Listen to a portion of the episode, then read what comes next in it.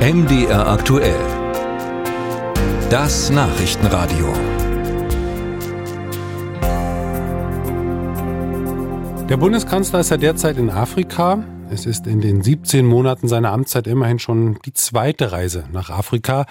In diesen jetzt zwei Tagen besucht Scholz Äthiopien und Kenia. Wo liegen die deutschen Interessen bei dem Besuch? Was sind aber auch die großen Baustellen, bei denen Deutschland vielleicht helfen könnte?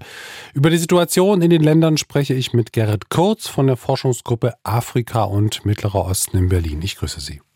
Guten Tag, Herr Schneider. Herr Kurz, Afrika, so wirkt es zumindest aus der Ferne, kommt aus dem Krisenmodus nicht raus. Armut, Hunger und Kriege bestimmen weite Teile des Kontinents. Trifft diese oberflächliche Betrachtung eigentlich auch auf die beiden Länder zu, die Olaf Scholz jetzt besucht? Ich glaube, so pauschal kann man das äh, nicht sagen. Äh, gerade auch in Kenia gibt es sehr viel Unternehmen, auch Start-ups, äh, sehr viel wirtschaftliche Dynamik und die gibt es auch schon länger. Das ist auch nicht neu, auch wenn es sicherlich auch immer wieder politische Schwierigkeiten gibt, gab es jetzt in Kenia zum Beispiel keinen bewaffneten Konflikt.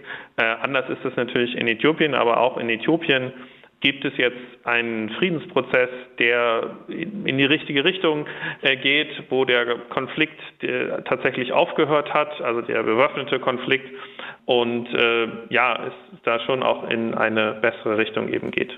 Wo liegen denn die deutschen Interessen in Bezug auf Afrika? Ja, ich glaube, äh, das hängt dann auch von, von Land äh, zu Land ab. Aber was zum Beispiel diese Länder betrifft, äh, die der Kanzler jetzt besucht, da geht es um Frieden und Sicherheit, ganz klar. Die, die Lage in Sudan wird ja Teil auch der, der Gespräche sein.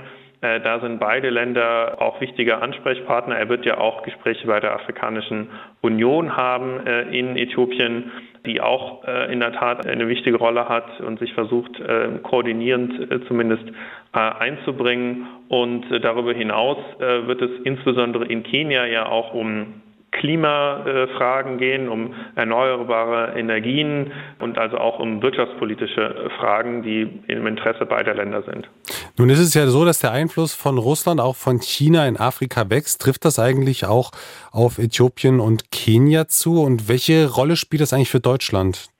Ja, es ist äh, auf jeden Fall so, dass ähm, Russland und China ähm, in beiden Ländern involviert sind, in unterschiedlicher Weise allerdings. Also China ähm, hat sehr viel investiert. China ist zum Beispiel die größte Quelle von ausländischen Investitionen in Äthiopien und investiert auch in Kenia viel in Infrastruktur.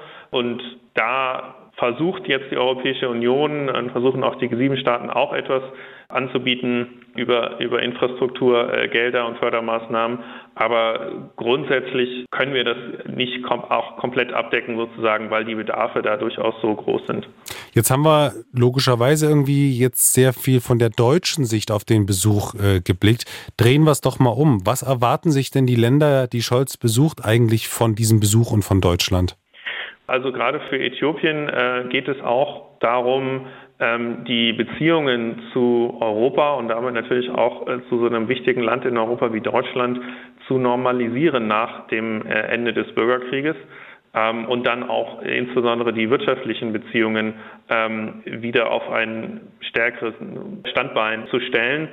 Und ja, ich glaube, das, das wird ganz stark im Interesse Äthiopiens sein. Äthiopien möchte auch einen Kredit des Internationalen Währungsfonds haben zur Unterstützung der Wirtschaft. Auch dafür könnte sich Deutschland sicherlich einsetzen.